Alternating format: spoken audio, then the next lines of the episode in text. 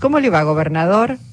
¿Qué tal? ¿Cómo le va? Eh, no, estoy acá en la provincia porque yo tengo apertura de sesión ordinaria a partir de las 8 horas mañana, así que tengo que estar acá. No llega entonces, no llega. No, no, no, no, no, no, aparte tengo después de inauguración de reforma, establecimiento educativo y obviamente iniciamos el ciclo electivo a partir del 1 de marzo también y después tenemos aniversario de la segunda ciudad de la provincia que presenta Rebeca Peña, tenemos una agenda turística mañana todo el día. Claro, bueno, eh, pensaba, no obstante lo cual, y está bien, cuidar, uno siempre dice el terruño, ¿eh? la, provincia, la provincia propia, la casa chica, pero pensaba, es la última asamblea legislativa, al menos de este eh, presidente Alberto Fernández, de este periodo de sesiones, se, se, está terminando el cuarto año de su gobierno, ¿no? Por eso no sabía si iba a estar aquí. Exacto, sí, bueno, es muy importante para todos, porque yo también este, tengo que dar el último discurso del mandato constitucional. En consecuencia, también es eh, muy importante hacer una, síntesis, pero la verdad es que como metodología nosotros lo que hacemos es, eh, primero, les pongo eh, un plan quinquenal, digamos 2023-2027, que es la perspectiva hacia adelante. En segundo lugar, memoria y balance de todo lo realizado durante el ejercicio 2022 y también un discurso que ya está escrito y los dejo este, para el uso de la tecnología por QR este, para cada banca y eventualmente también este, en forma escrita. Y después hacemos una síntesis de los logros eh, y eh, la agenda legislativa para el año 2023 que es eh, trascendental a los efectos de, trabajar este, la perspectiva y el horizonte político. Coqui, como, como gobernador también, bueno, el último discurso decía, al menos de, de este periodo, en las últimas horas en, en Morón, el presidente Alberto Fernández dijo que no importa quién va a presidir la Argentina a partir de diciembre, lo que importa es que sea uno de los nuestros. Lo, lo planteo así porque Capitanich sé que también empieza a recorrer el país presentando un libro. ¿Se está lanzando con Capitanich? ¿También es precandidato presidencial?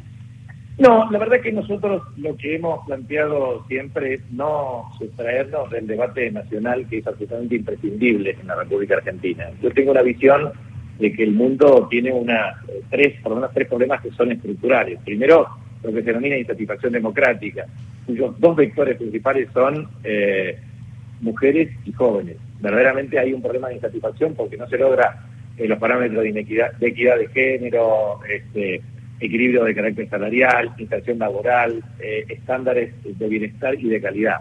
Por otro lado, lo que observamos es que esta insatisfacción democrática nos está poniendo en un cerco que tiene que ver con una contradicción estructural, que es democracia versus corporaciones. Entiendo que las corporaciones se han apropiado del Estado para satisfacer intereses minoritarios, excluyendo los derechos de las mayorías.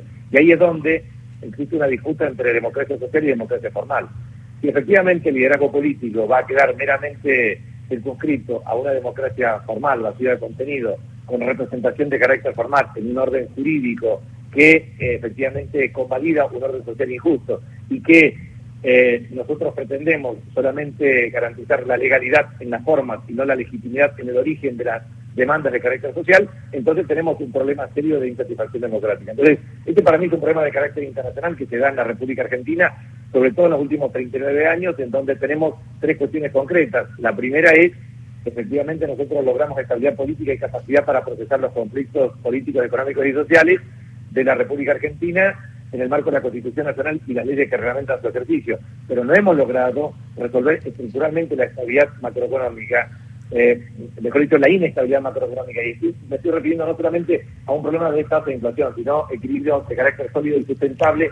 Y esto no significa que durante algunos gobiernos efectivamente se resolvieron muchos los problemas, Néstor, Cristina, etcétera, pero objetivamente hemos tenido un problema de sostenibilidad en el tiempo. Y esto se tradujo claramente en vaivenes y desigualdades de carácter social. Entonces, la insatisfacción democrática para mí es un problema serio. La segunda cuestión que es medular es el problema dramático del cambio climático y lo que agrega esto de incertidumbre macroeconómica. Y por último, las desigualdades sociales que están agudizadas en el tiempo. Entonces, gobernador, gobernador nadie, se puede sustraer a un debate en donde yo escribí un libro sobre esta base. Digo, para mí, Argentina tiene que ponerse de acuerdo claramente en resolver primero la restricción externa. Nosotros tenemos un problema de insuficiencia de oferta de divisas en el mercado formal y eh, excedente del mercado informal. ¿Eso qué significa? Que tenemos fuga de capitales, tenemos inestabilidad cambiaria, no podemos tener sostenibilidad en el crecimiento, en la creación de empleo de buena calidad.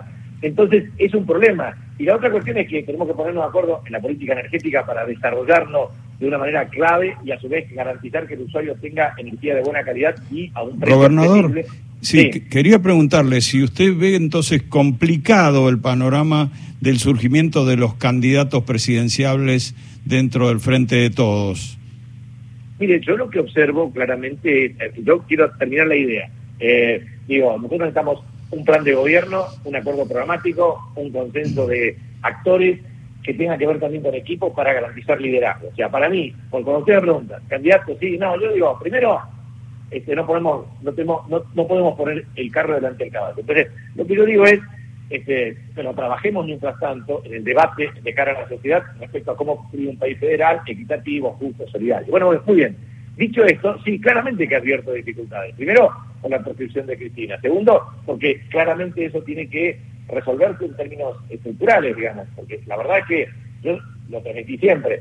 Ella es líder indiscutible del espacio, construyó dos victorias electorales, siempre que se presentó la elección ganó, efectivamente este, pudo construir este, un vector eh, esencial del triunfo electoral del 2019, pero bueno, ella en ese contexto y en esa estructura y en ese armado, lo que no podemos decir es, por un lado, una afirmación categórica por su, parte de no ser candidato y por el otro lado, este, un esquema en donde eh, eh, exista por parte de una mayoría de sectores y sectores militantes que afirman categóricamente lo que yo vengo diciendo, nadie, nadie puede prescindir de la candidatura de Cristina. Pero bueno, en este contexto hay que definirlo. La segunda cuestión, también el rol del presidente, del ministro de Economía. Eh, entonces, uno cuando tiene que hacer un análisis de la política argentina de nuestro espacio, uno puede decir, bueno, un candidato que tenga que ver con la representatividad política hegemoniza el espacio, es Cristina.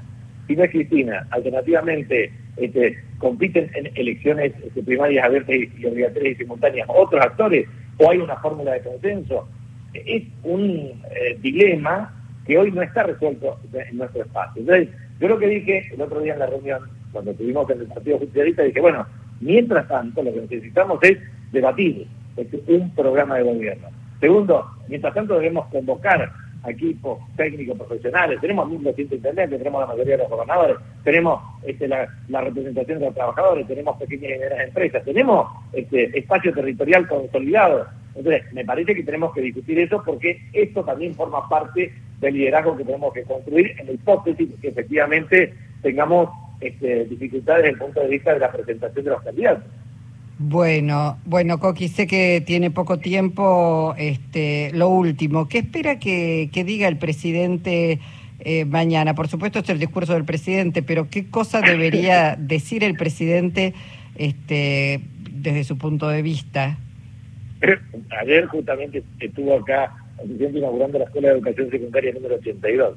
Entonces le hicieron la misma pregunta. Entonces dice, no dije, no, no, no me permitan este, descubrir una sorpresa. Entonces, la verdad es que no sabemos qué es lo que efectivamente será parte del discurso, pero seguramente como todo discurso que tiene que ver con la apertura de sesiones ordinarias en el Congreso de la Nación y obviamente el último discurso de este mandato constitucional, eh, creo que como a todos nos corresponde hacer primero una evaluación de contexto de carácter internacional, nacional, este, logros, indicadores y desafíos. Me parece que en general eso es lo que hacemos todos, eh, de manera que seguramente el presidente repetirá ese método.